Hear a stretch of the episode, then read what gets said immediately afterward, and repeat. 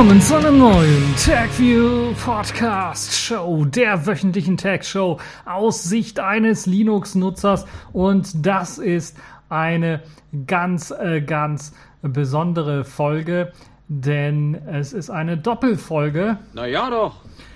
Einmal Audio und sogar Video. Wer es noch nicht mitbekommen hat, unter diesem kleinen äh, ja, Völkchen im Grunde genommen oder unter diesem kleinen Artikelchen ist auch noch ein Video verlinkt zu einer TechView Podcast Show 405 ebenfalls. Äh, dort mache ich ein Review zum Pinebook. Das ist ein ja, kleines ARM-Laptopchen oder ARM-Notebookchen, je, nach, je nachdem, wie man das dann äh, bezeichnen möchte, was es schon für ab 89 Dollar in der kleinsten Variante zu kaufen gibt und dann in der größeren Variante mit 14 Zoll Display 99 Dollar zu kaufen gibt. Und das 99 Dollar Modell habe ich mir mal vorgenommen es ist bei mir angekommen. Ich habe da ein kleines, schnelles Unboxing gemacht und euch so die wichtigsten Sachen zu dem Pinebook erzählt. Es kommt natürlich mit einem Linux vorinstalliert daher. Wie könnte es anders sein bei einem ARM-Notebook und äh, die Besonderheiten der Hardware und was man für so 99 Dollar bekommt, zuzüglich natürlich Versandkosten und äh, die Einfuhrumsatzsteuer. Das heißt, das kommt so auf Pi mal Daumen 150 Euro raus, wenn wir das in Euro umrechnen. Und das habe ich dann in diesem kleinen Video äh, dann genau beschrieben. Also einfach dort mal reinklicken, reinschauen, äh, liken, wenn es euch gefällt, das Video und vielleicht auch abonnieren, falls ihr das noch nicht gemacht habt. Dort erscheinen weitere TechView Podcast äh, Shows natürlich und ebenfalls auch äh, Selfish OS App Podcasts und viele weitere äh, TechView Vlogs äh, zu verschiedenen Themen. So, äh, die Themen für diese Folge, für diese Audiofolge sind zum einen Mozilla Send, der File-Upload-Dienst von Mozilla. Light L16, 16 Kamerasensoren sorgen für hochauflösende Fotos. Samsung stellt 1 Terabit Flash-Chips vor. Und dann haben wir noch die Kategorien in dieser Woche. Einmal nur die Pfeife der Woche, das ist mal wieder Micro-Schrott in dem Fall geworden.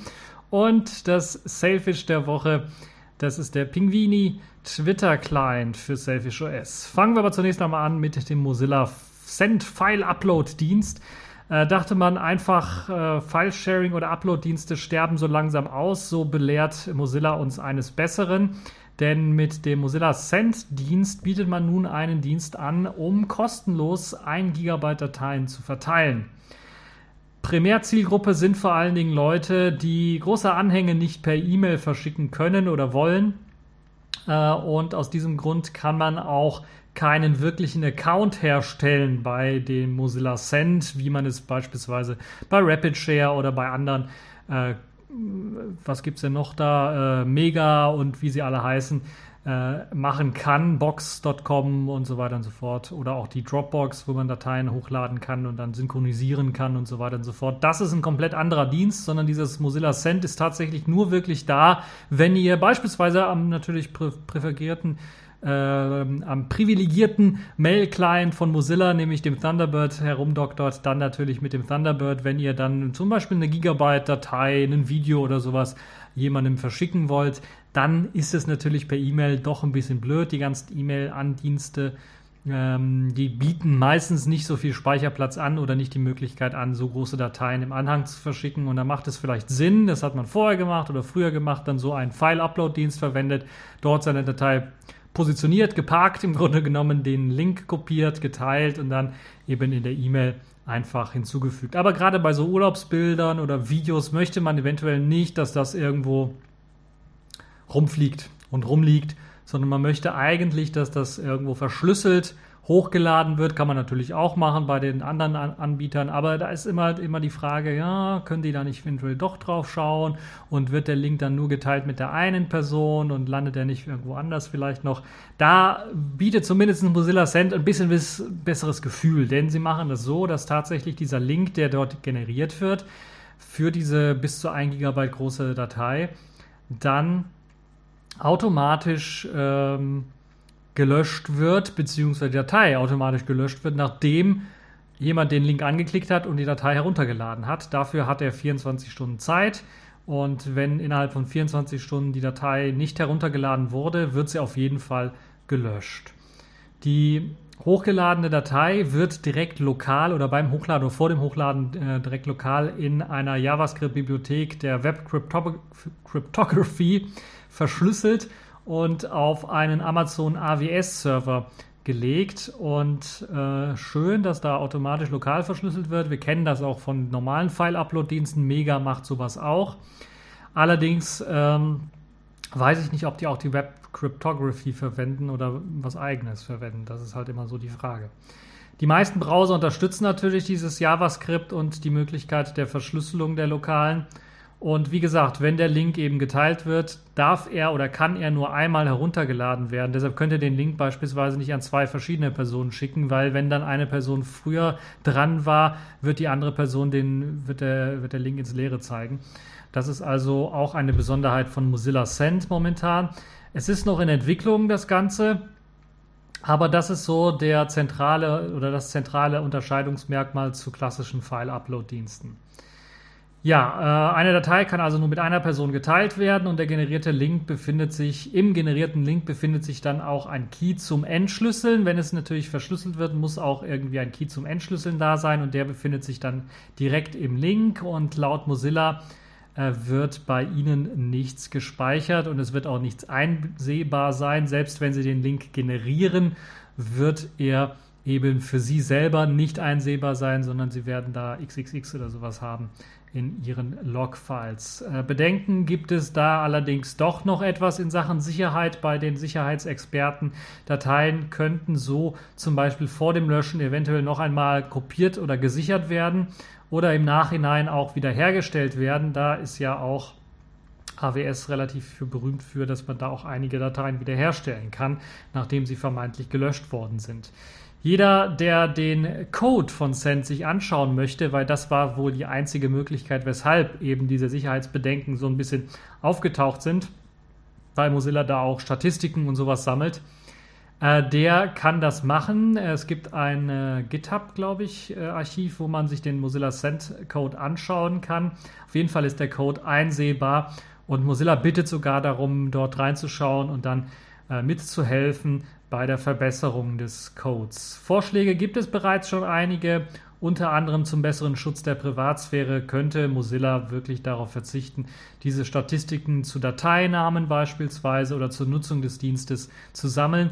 Das macht Mozilla wahrscheinlich jetzt in dieser Anfangs-Beta-Phase so ein bisschen, um äh, ja, einzuschätzen, wie ist so der Traffic und wie groß sind die Dateien. Sollen wir das ein bisschen was anheben oder äh, wie wird das Ganze angenommen von den Leuten. Ich weiß nicht, was haltet ihr davon? Also prinzipiell ist das keine schlechte Idee, einmal so einen Einmal-Link generieren zu können und das alles automatisch machen zu können und nicht selber vielleicht bei seinem Box oder Dropbox oder Mega oder Rapid Share Account, gibt es eigentlich Rapid Share noch? Ich weiß es nicht.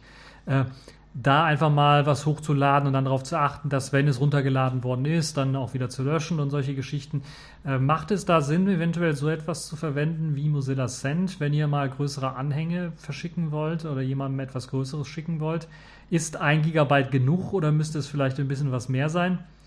Ja, das würde mich mal interessieren, was ihr davon haltet und äh, ihr könnt das natürlich alles unten im Kommentarbereich hinein posten. Kommen wir mal zu Kameras. Kommen wir zu einem Update zu einer Kamera, die ich bereits schon mal angesprochen habe. Da bin ich mir relativ sicher. Der Light L16. Das ist eine Kamera, die mit 16 Kamerasensoren ausgestattet daherkommt und für hochauflösende Fotos sorgen soll. Also ich meine, ich habe schon mal berichtet von der L16 und dem Kamerakonzept von Light. Es handelt sich wirklich dabei um eine Kamera in Größe einer Scheckkarte oder eines ja, kleinen Smartphones, könnte man sagen. Also keiner der großen 5,5 oder 6 Zoll Phablets, sondern wirklich äh, kleiner. Und es soll ein modernes ähm, System darstellen zur Aufnahme von Bildern. Und das macht es, indem es 16 Kamerasensoren verteilt auf dieser Größe äh, auf der Rückseite dann drauf hat. Mit verschiedenen Linsen kommt das Ganze daher und verschiedenen Sensoren auch. Drei verschiedene Sensoren lassen sich dort erkennen und äh, Sensoren und Linsen lassen sich dort erkennen, die dann auf unterschiedliche Art und Weise auf dieser Fläche verteilt sind. Und das Tolle ist, dass wenn man eine Aufnahme damit macht, dann wird die Aufnahme per Software aus all diesen Sensoren, äh, die dort sich befinden und all den Aufnahmen, die die einzelnen Sensoren gemacht haben, wird ein komplettes gesamtes Bild berechnet. Und das kann dann schon mal eine Auflösung von 52 Megapixeln oder mehr haben.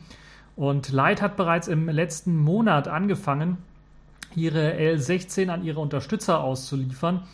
Und dort gibt es also jetzt schon erste Tests und erste Fotos, die man begutachten kann, die Leute mit eben dieser L16-Kamera gemacht haben.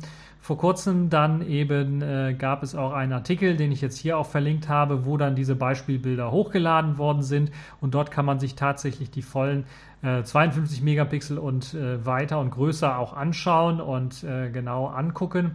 Äh, in voller Auflösung und dann Pixel-Peeping betreiben und analysieren und so weiter und so fort. Also die L16 soll neben nicht nur eine hohe Auflösung bieten von eben 52 Megapixel aufwärts, also es geht glaube ich sogar äh, das größte bisher veröffentlichte Bild von der Kamera hat satte 81 Megapixel, also das ist auch schon mal deutlich mehr als 52 und ähm, ja, die mm, hochauflösende Auflösung ist das eine. Das andere ist allerdings auch, dass mithilfe dieser verschiedenen Sensoren auch ein fünffacher Zoom erlaubt werden soll. Ein verlustfreier Zoom. Also es ist ein digitaler Zoom, weil er softwaretechnisch berechnet wird, aber er wird halt durch Cropping und eben durch die verschiedenen Linsen, äh, die verschiedenen Sensoren mit den verschiedenen Linsen dann eben äh, herbeigeführt und dann wird zusammengerechnet und gerechnet und gerechnet und das soll halt äh, für eben einen fünffachen Zoom sorgen, der möglichst verlustfrei sein soll. Dass das geht, haben ja bereits schon einige andere gezeigt, auch mit einem Kamerasensor. Äh, wir erinnern uns an die 41 Megapixel Nokia, N, äh, Nokia 808 äh, PureView Technik, die ja äh, auch die Möglichkeit hatte, ich glaube, drei- oder vierfach rein zu zoomen, je nachdem, ob man fünf oder acht Megapixel Fotos haben wollte, äh, weil halt eben in den Sensor quasi gekroppt worden ist in diese 41 Megapixel und das war dann auch ein verlustfreier Zoom. Ja, die Lowlight-Performance soll dann natürlich durch die verschiedenen Kamerasensoren, die dort sich befinden, auch deutlich besser sein. Die haben ja dann alle ein anderes Rauschen, so ein bisschen Rauschverhalten und dadurch, dass man halt äh, so viele Sensoren hat mit 16 Stück, hat man die Möglichkeit, wirklich das Bild sehr rauschfrei und rauscharm zu halten, indem man mit Hilfe der Software einfach eben äh, die, das Rauschen herausberechnen kann weil man halt alle Bilder von den einzelnen Sensoren dann überlagern kann und dann eben das Rauschen erkennen kann und dann wirklich sehr effizient äh, rausrechnen kann. Ja, der Zoom, wie gesagt, funktioniert über die Software. Das größte veröffentlichte Foto ist äh, wirklich mit 81 Megapixeln sehr beeindruckend und ganz schön krass. Man kann da richtig gut reinzoomen auch, äh, könnt ihr euch natürlich vorstellen. Also man braucht keinen fünffachen Zoom, weil bei 81 Megapixeln kannst du dem quasi schon direkt gucken, was, wann er das letzte Mal oder was eine Person das letzte Mal gefuttert hat, also was sie gegessen hat, wenn man da so die Speisereste zwischen den Zähnen noch so erahnen kann. Äh, nun ja, ganz so krass ist es natürlich nicht, aber es gibt beeindruckende Fotos und dort kann man zum Beispiel ein Foto sehen von einem äh, Mann und dort kann man wirklich hineinzoomen und kann die ganzen einzelnen Bartstoppeln und sowas erkennen. Das ist also auch schon eine sehr, sehr interessante Technik. Ja, die Technik dahinter ist nicht wirklich revolutionär, würde ich mal behaupten. Es gibt ja bereits oder gab bereits Digitalkameras, die mithilfe von Sensorshift dann zum Beispiel die Möglichkeit äh, hatten. Also das ist das, was in äh, In-Body-Stabilisatoren mit eingebaut ist. Also die müssen ja den Sensor ein bisschen was bewegen und da gab es Pentax beispielsweise oder andere Kamerahersteller. Ähm, äh, was gibt es da noch? Ähm, fällt mir, entfällt mir der äh, Name kurz äh, nicht Panasonic, die Micro Four Thirds äh, Systeme machen, sondern Olympus. Genau, Olympus, die haben auch sowas eingebaut gehabt, also Sensor Shift. Das heißt, die haben ganz speziell weil eben der Sensor eben sich bewegen kann, gedacht, okay, wir machen das softwaremäßig, wir lassen den extra sich bewegen und in vier Ecken dann fahren und berechnen dann aus diesen vier Bildern, die es dann schießt, 100 äh, Megapixel Fotos beispielsweise. Es geht hoch bis zu 100 Megapixel Fotos, ich glaube 50 bis hoch zu 100 Megapixel Fotos. Und die sind dann auch ziemlich beeindruckend in ihrer Auflösung. Aber, und das ist, äh, glaube ich, der große Vorteil von dem L16-System, man hat halt eben nur eine Linse und einen Sensor und das sorgt halt eben dafür, dass man nur ziemlich statische Dinge abfotografieren kann, weil eine Person oder einen Menschen damit abzufotografieren, der muss sich schon ziemlich ruhig äh, verhalten, weil halt eben wirklich das Ganze natürlich ein paar Sekündchen braucht, bis halt eben das Foto geschossen ist, der Sensor auf eine andere Position verschoben wurde, dann nochmal ein Foto geschossen wird, nochmal verschieben, nochmal ein Foto schießen und so weiter und so fort. Könnte ich also schon vorstellen, da kann man nicht irgendwie ähm, äh, schnelle Aktionen mit fotografieren oder bewegliche Dinge. Das sollte mit dem L16-System anders sein. Da wird es wahrscheinlich auch einen kleinen Lag geben hier und da. Ich weiß nicht, ob alle 16 Sensoren gleichzeitig auflösen können ähm, ob die Performance da groß genug ist, um äh, wirklich gleichzeitig das Ganze zu synchronisieren. Aber ich hoffe mal, dass das per Software dann, also theoretisch müsste es möglich sein. Und das kann halt eben dann auch äh, durchaus äh, scharf dann ablichten, ohne eben das Problem dieser Sensorshift-Technologie zu haben. Ja, ähm, bewegliche Systeme. Wahrscheinlich werden die äh, nicht äh, allzu schnell sein dürfen. Also Sport oder sowas würde ich da jetzt mit dem L16-System wahrscheinlich nicht erwarten, dass ich das ordentlich abli äh, ablichten kann. Vor allen Dingen äh, ist natürlich dann auch eine Geschichte, die mich interessieren würde. Wie sieht das eigentlich mit dem Fokus aus? Äh, theoretisch sollte es möglich sein, wie bei den Smartphones, die jetzt so ein Zwei-Kamerasystem haben, also zwei Linsensystem haben, dass man da eventuell im Nachhinein den Fokus auch noch verändern kann. Aber die Frage ist halt, wie weit jetzt das, das L16-System schon integriert ist. Also theoretisch wieder machbar, aber es hang, hinkt natürlich auch äh, immer noch mit der Performance des Systems zusammen. Also wenn da der Chip zu langsam ist, dann kann es durchaus sein, dass man äh, das nicht schafft, da die Fotos so zu machen. Und mich würde sowieso interessieren, wie das denn da aussieht überhaupt mit dem Fokussieren. Also ob ich das manuell tatsächlich machen kann und äh, oder ob ich das tatsächlich im Nachhinein auch noch verändern kann. Es ist und bleibt also erstaunlich, wie man von einem Foto, bei dem man einen großen Felsen beispielsweise fotografiert hat, der irgendwo in der Pampa steht, in der Wüste oder so, wie man dann quasi bei einem 65 Megapixel Bild, das ist jetzt in dem Fall, hineinzoomen kann und dann so kleine Details erkennen kann, wie beispielsweise Gummiboote und Abenteurer, die so am Rande dieses großen, riesigen Felsens dann äh, an einem nahen Fluss dann angelegt haben, dass man vorher in der Gesamtansicht kaum gesehen hat oder nur erahnen konnte. Und das ist natürlich auch eine sehr interessante Technologie, äh, wenn man das mit einem so kleinen Smartphone-ähnlichen Gerät machen kann, das sicherlich nicht nur interessant ist für äh, Details herausarbeiten aus Fotos beispielsweise, oder als Ersatz für einen Zoom, sondern sicherlich auch für Spionagezwecke ziemlich interessant sein kann, wenn man da einfach vom Hotelzimmer aus, was weiß ich, das gegenüberliegende Hotel oder den Sportplatz abfotografieren kann und dann so ein großes Bild erhält, dass man da reinzoomen kann und ganz genau sehen kann, was der Trainer der gegnerischen Mannschaft beispielsweise jetzt auf seinem Reißbrett oder auf seinem kleinen ähm, Notizzettel dort notiert hat, äh, was die Taktik für das nächste Spiel angeht. Also, das könnte eine ziemlich interessante Geschichte sein. Von der Qualität her merkt man zwar momentan noch, dass die noch nicht bei den 100% Ansichten bei diesen 65 oder 81 oder sogar 50 Megapixeln, 52 Megapixeln, dass das von den 100, von, bei der 100% Ansicht, dass es noch ein bisschen was verschwimmt und die Details etwas zu fehlen scheinen. Das scheint wahrscheinlich auch mit der Größe der Sensoren mit einherzugehen und der Linsen, die davor gespannt sind. Also das ist jetzt kein Wunderwerk der Technik, das jetzt ein einem wirklich ultra scharfe Bilder liefert.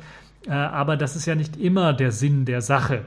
Es reicht ja schon, wenn man halt eben die Taktik lesen kann und da muss halt jetzt nicht irgendwie äh, das alles ultra scharf und ultra äh, gut aussehen, sondern es muss halt, es reicht ja dann schon äh, bei einigen Sachen schon.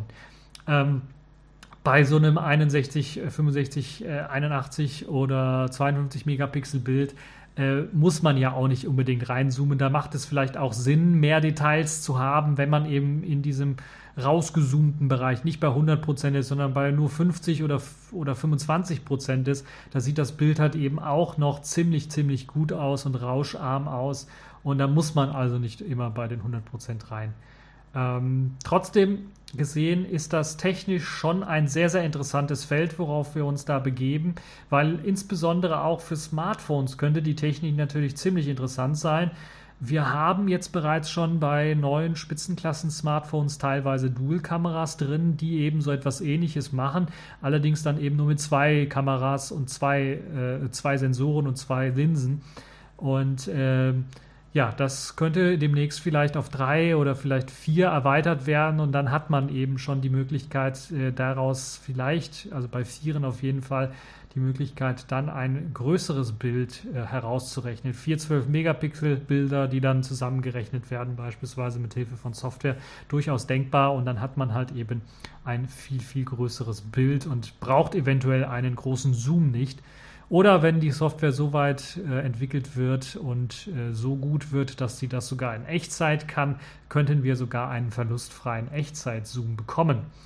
Ja, also technisch gesehen ziemlich interessant. Wer jetzt auf den Geschmack gekommen ist, die L16-Kamera kann bereits gekauft werden, ist momentan out of stock. Das heißt, ihr müsst euch etwas gedulden. Ihr könnt allerdings vorbestellen. 1699 Euro, äh, Dollar teuer ist die äh, Kamera allerdings. Und äh, wie gesagt, momentan ausverkauft. Im Laufe des Jahres soll es dann wieder eine Neuauflage geben, also neue, äh, eine neue Serie soll dann erscheinen. Ihr könnt also schon mal vorbestellen, falls euch das interessiert und äh, falls ihr das Geld dafür habt. Kommen wir zum nächsten Thema. Kommen wir auch wieder zu kleinen ja, Sensor also so ähnlich wie Sensoren in der, von der Größe her, vielleicht ein bisschen was größer, kommen wir zu Flash-Chips. Chips, die im Grunde genommen für SSDs und so weiter verwendet werden. Samsung hat nun erste Früchte seines 3D-Flashs vorgestellt, die nun mit 64 Lagen daherkommen. Damit soll es auf einem Die 1 Terabit speichern können und Toshiba hat bereits angekündigt, einen Dial mit 96 Layern, also noch mehr Layern. Das äh, lässt dann allerdings noch etwas auf sich warten und Samsung ist jetzt vorgeprescht schon mal mit den 64 Layern äh, und dem 1 Terabit, das da gespeichert werden kann. Man arbeitet aber auch schon an QLCs, also Quadruple Level Cell Chips, äh, wo eine Flashzelle 4 Bit aufnehmen kann. Und äh, das könnte dann im Gegensatz zu dem TLC, also Triple Level Cell Technik, die aktuell jetzt auch bei, dieser, bei diesem 1 Terabit äh, 3D Flash verwendet, werden, äh, verwendet wird, dann sicherlich auch noch einmal einen Sprung in Sachen Speicherplatz bieten. Bereits nächstes Jahr sollen erste SSDs mit dieser QLC-Technik herauskommen und Samsung plant 16 Dice mit einer Kapazität von je 1 Terabit zu stapeln und so 2 Terabyte in einem einzelnen Speicherchip unterzubringen. Ihr kennt eventuell, wenn ihr SSDs mal aufgemacht habt und in das Gehäuse reingeschaut habt oder die kleinen M-SATA SSDs, ähm, mal angeschaut hat oder die neuen NVMe SSDs euch angeschaut hat, die in so einem PCI Express Slot ähnlichen Gedönse untergebracht werden. Ähm, dort sind so kleine Speicherbausteine und davon rede ich jetzt. Also dort soll dann auf einem äh, so kleinen äh, Speicherbaustein zwei Terabyte gespeichert werden können. Und dann könnt ihr euch mal vorstellen, habt zwei davon, habt ihr schon vier Terabyte. Das ist alles äh, viel, viel größer als das, was ich momentan in Sachen äh, Speichern auf den SSDs so bisher gesehen habe. Zunächst einmal werden damit erste Server-SSDs ausgestattet. Äh, die PM1643 von Samsung, die hm, soll erscheinen mit 128 Terabyte Speicherplatz und das ist dann schon für Server sicherlich hochinteressant, weil natürlich auch immer dort die Zugriffsraten auf eben die Speicher sehr hm, viel bringen können, um halt den Server zu entlasten. Und da macht es natürlich Sinn, so etwas einzusetzen. Was die Haltbarkeit allerdings angeht, so wird diese wohl nicht so hoch sein wie bei den aktuellen TLC-Systemen oder die Systemen der TLC-Technologie, aber immer noch ein, akzeptable, ein akzeptables Resultat liefern wird das wohl für Server und dann natürlich auch für Desktop-Systeme. Also wenn es für Server reicht, wird es wahrscheinlich für Desktop-Systeme auch äh, reichen. Das könnte also eine ziemlich interessante Geschichte sein. Falls ihr euch jetzt also überlegt, ja, ich will mir eine 512 GB SSD holen oder sowas zu Weihnachten oder so und dann diese sehr, sehr viel Geld dafür ausgeben, wartet eventuell äh, noch etwas. Vielleicht kann es schon sein, dass wir zur nächsten Cebit im nächsten Jahr, Frühjahr, dann bereits schon die 128 Terabyte Version äh, von SSDs dann sehen werden und dann die Preise eventuell purzeln werden bei den kleineren SSDs und dann die neueren SSDs eventuell auch dann in eine Preisregion gelangen, wo wir jetzt so aktuell 500 äh, Gigabyte äh, oder ein Terabyte SSD momentan haben. Das könnte also interessant sein, falls ihr da äh, Geduld habt und darauf warten könnt. Next Generation Small Form Factor, kurz NGSFF, soll ebenfalls von Samsung unterstützt werden. Das ist eine andere Technologie. Noch ist der, äh, dieser neue SSD-Formfaktor von Intel noch nicht in der Standardisierungsphase. Das dürfte sich allerdings ab nächstem Jahr dann ändern. Es gibt, wie gesagt, schon Möglichkeiten, wo Samsung jetzt auch dran arbeitet. Das heißt, es ist schon in einer finalen Phase, würde ich mal sagen, was eben dann die Standardisierung angeht.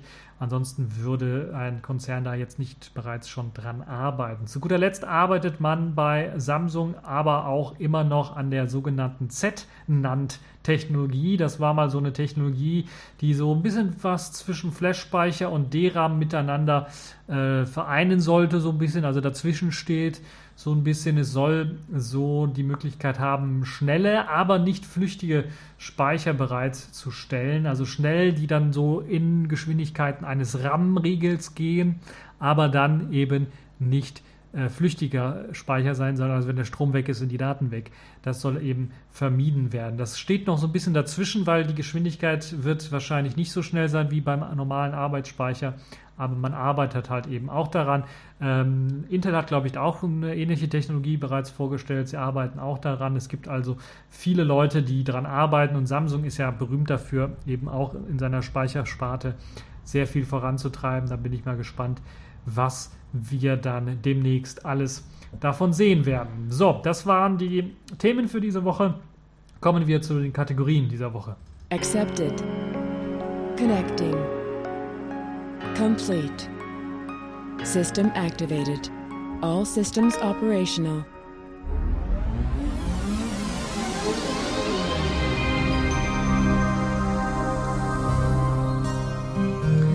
Ja, anfangen wollen wir mal wieder mit der Pfeife der Woche. Microsoft hat es mal wieder geschafft, die Pfeife der Woche zu werden. Äh, letzte Woche ja schon, jetzt diese Woche auch schon. Dazu haben sie sich mit ihren Tablets und Laptops beworben, im Grunde genommen. Denn, äh, das müsst ihr euch auf der Zunge zergehen lassen, der US-Verbraucherschutz. Ja, ich war auch sehr genauso schockiert wie ihr jetzt, äh, als ich gehört habe, dass es so etwas gibt. Er hat nämlich eine Warnung auf den Kauf von Microsoft Laptops oder Tablets herausgegeben wenn schon der US-Verbraucherschutz, von dem nie jemand jeweils was von gehört hat, jetzt plötzlich wegen der schlechten Qualität und Zuverlässigkeit der Microsoft Tablets und Laptops warnt, dann muss die Kacke wohl schon ordentlich am Dampfen sein, würde ich mal sagen. Die Zuverlässigkeit dieser Geräte soll demnach signifikant schlechter sein als bei allen anderen Geräten. Dann gab es noch ein Consumer Reports National Research Center. Das hat mal untersucht und so festgestellt, dass rund 25 Prozent, also ein Viertel der Microsoft Laptops und Tablets vor dem Ende des zweiten Nutzungsjahres Probleme bzw. Ausfälle verursacht haben. Und das ist natürlich dann doch schon krass, dass da wirklich 25 Prozent der Geräte noch nicht einmal zwei Jahre lang durchhalten, sondern wirklich kaputt gehen. Es ist ein signifikant hoher Wert Wobei natürlich man jetzt sagen muss, okay, es gibt, der, ich glaube, der zweite Platz darunter direkt ist 22 Prozent und dann geht es da mit 20 und 18 Prozent runter. Also ist nicht signifikant in dem Sinne äh, von den Prozentzahlen her weniger, aber im Sinne von den Verkaufszahlen und den, den, äh, den, äh, ja, den Zahlen der Tablets und Laptops, die da ver verkauft werden, ist das sicherlich ein sehr hoher Satz. Ähm, ein Prozent macht dann halt eben schon mal ein paar hunderttausend, wenn nicht sogar Millionen Geräte aus. Und deshalb ist das dann doch schon ein signifikanter hoher Wert. Also schon krass, dass die Geräte noch nicht mal zwei Jahre durchhalten. Und äh, gerade hier in Europa haben wir die Gewährleistung und ähm, wobei man natürlich dann auch diese Gewährleistungsumkehr hat, aber das ist dann doch schon ärgerlich, wenn dann so ein Microsoft Tablet, was man teuer gekauft hat, äh, schon nach wenigen, also mehr als ein Jahr oder so, einfach mal kaputt geht und nicht mehr funktioniert. Und ganz, ganz konkret betroffen sind die Geräte mit abnehmbarer Tastatur, also die Surface. Books, äh, die Surface-Geräte, die Surface-Tablets, Surface Pro beispielsweise, aber auch das Surface Book sowie äh, andere Surface Laptops mit äh, dem Clamshell Design, also wo man das nicht abnehmen kann, äh, äh wo man es abnehmen kann, meine ich. Und ähm, Ja, Microsoft erklärt natürlich, diese Tests haben nichts mit der Realität zu tun und ihre Geräte würden nicht häufiger ausfallen als bei den anderen Herstellern. Aber auch äh, andere Berichte lassen so ein bisschen aufhorchen. Bei Heise bzw. der CT hat man bereits auch mehrfach über solche Qualitätsmängel bei dem Surface Book berichtet, wo es dann Flackern oder Hin- und Herspringen, Zeilensprung Sprung gab bei den Displays und man hat dann ein Austauschgerät bekommen, da war es genauso. Also es ist äh, wahrscheinlich so, dass Microsoft ein Qualitätsproblem hat. Äh, nicht großartig verwunderlich. Microsoft war nie so ein richtig großer Hardwarehersteller. Sie haben so Tastaturen und Mäuse hergestellt, aber so richtige Laptops herstellen und so war noch nicht so richtig Microsofts Bier. Und der Hype, der jetzt gemacht wird um, um diese Surface-Geräte, Surface Pro und Surface Book, die ja sicherlich eine Nische füllen und auch vom Design her und von dem, was sie versprechen, sicherlich eine recht ordentliche Geschichte sind dann doch wahrscheinlich so ein bisschen auch gekünstelt ist, weil äh, die Verbrauchs- oder die, die Leute, die das wirklich kaufen, das ist wahrscheinlich dann doch eher äh, wahrscheinlich auch jetzt durch den Bericht natürlich etwas eher geringer. Oder wenn sie es mal gekauft haben und dann waren sie vielleicht froh, aber dann, wenn das Teil nach einem halben Jahr oder nach anderthalb Jahren kaputt gegangen ist, dann ärgert das natürlich und vor allen Dingen, wenn es dann eben keine Garantie mehr gibt und man das Gerät reparieren lassen kann, sondern dann eventuell noch bezahlen muss, eventuell für das Reparieren und sowas. Das ist ja dann in, innerhalb dieser zwei Jahre durchaus äh, möglich, wenn Microsoft nur ein Jahr Garantie gibt, ähnlich wie es Apple natürlich auch versucht oder auch macht. Ja, äh, jetzt würde mich mal eure Meinung ganz stark interessieren. Habt ihr so ein äh, Microsoft, äh, Microsoft Tablet oder Laptop? Und Probleme damit oder Qualitätsmängel bisher festgestellt? Hattet ihr es bereits eingeschickt oder einschicken müssen, weil es nach einem halben Jahr seinen Geist aufgegeben hat oder irgendwie was kaputt gegangen ist, was ihr äh, repariert haben wolltet? Und wie ist eure Erfahrung damit, äh, mit diesen Microsoft-Geräten? Und äh, würde mich sehr interessieren, wenn ihr das mal einfach unten im Kommentarbereich postet, wenn ihr also tatsächlich Microsoft, äh, diese Microsoft-Produkte habt, euer eigen nennt und dann auch wirklich tatsächlich benutzt. Äh, was haltet ihr von der Qualität und der Zuverlässigkeit? So, kommen wir mal zum letzten Thema für diese etwas kürzere Folge, weil wie gesagt, es gibt noch eine TechView Podcast Show, die auch nochmal, ich glaube, 45 Minuten oder so geht, äh, oder auch zumindest eine halbe Stunde geht mindestens. Und äh, dann, äh, ja, kommen wir zum Selfish der Woche. Dort ist der Pingvini Twitter Client äh, diesmal äh, die auserwählte Software, die ich mir rausgesucht habe. Also ein Twitter Client, von den äh, Machern des äh, Mastodon-Clients, äh, den man auch kennt, äh, dem Tutor-Client. Das heißt, es sieht im Grunde genommen genauso aus. Das heißt, wenn ihr Tutor gewohnt seid und ihr wollt jetzt auch sowas für Twitter haben, könnt ihr euch Ping Pingvini runterladen. Es ist, hat im Grunde genommen die gleiche UI, ist halt nur ein anderer Dienst drunter, nämlich Twitter. Es bedient sich also im Grunde genommen wie der Mastodon-Client äh, Tutor. Bilder und Sticker können geladen werden, aber auch Tweets äh, können mit Bildern ausgestattet werden, wenn ihr das wollt. Und Benachrichtigungen gibt es natürlich auch, ebenso wie eine Suchenfunktion. Und sogar Videos können abgespielt werden, wenn sie im Twitter äh, eingebettet sind.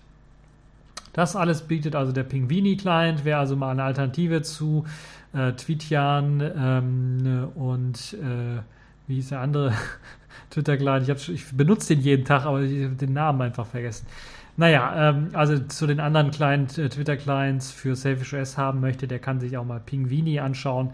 Ist eine gute Sache, dass da also jetzt eben auch Auswahl existiert und jeder dann das Programm seines Herzens äh, benutzen kann oder das, was ihm am ehesten liegt, dann weiterhin benutzen kann. So, das war es dann auch schon für diese TechView Podcast Show. Ich hoffe, es hat euch gefallen. Denkt dran, es gibt noch ein äh, Special, eine, eine, eine, eine Videoshow quasi, die unten dran gehangen ist und äh, die zeigt euch das Pinebook, wenn, das, wenn euch das interessiert. Und äh, sicherlich werde ich zum Pinebook äh, auch noch mehr machen. Ich habe bereits schon auch einen Text geschrieben dazu.